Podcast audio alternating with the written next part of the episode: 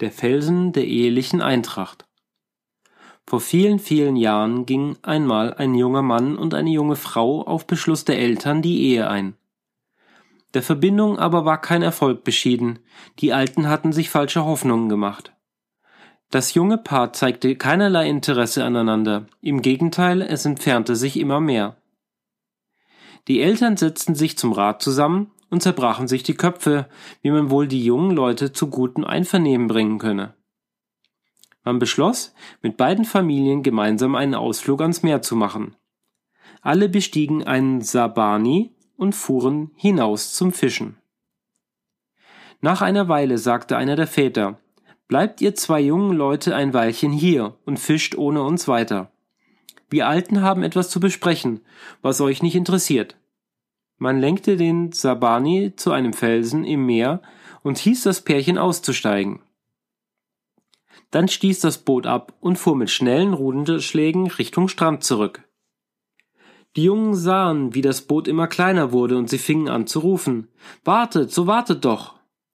Warum sollen nur wir hier bleiben?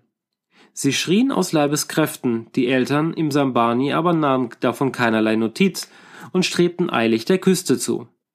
Es wurde Abend und der kalte Nisokaji, der Nordwind, der so oft Vorbote von schlechtem Wetter ist, fing an zu wehen. Das junge Paar sah ein, dass es verlassen war, und machte sich darauf gefasst, eine ungemütliche Nacht auf dem Felsen zu verbringen. Die Frau hatte sich für den angeblichen Tagesausflug nur leicht bekleidert und zitterte bald vor Kälte. Kalt, ach was ist mir kalt. Sie klapperte mit den Zähnen, Ihr Mann konnte nicht anders, er zog seine Jacke aus und hängte sie ihr über die Schultern. Das half erheblich, und sie musste nicht mehr so zittern. Der Gatte rückte näher hin zu seiner Frau und redete beruhigend auf sie ein.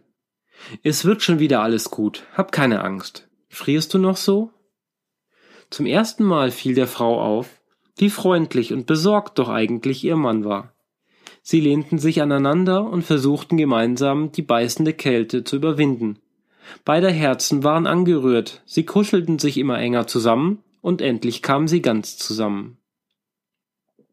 Sie hatten die ganze Nacht Zeit zum Nachdenken, und aneinandergelehnt kam jeder bei sich selbst zu der Erkenntnis, dass er gerne mit diesem Gefährten das ganze Leben teilen wolle. Es dämmerte und die Sonne stieg aus dem Meer empor. Die Eltern waren selbstverständlich in Sorge und kamen geschwind, um ihre Kinder abzuholen. Sie erreichten den Felsen und fanden ein junges Ehepaar vor, das innig umschlungen noch im tiefen Schlafe lag. Die beiden führten eine gute Ehe, sie wurden mit Kindern gesegnet und lebten glücklich bis an ihr Ende.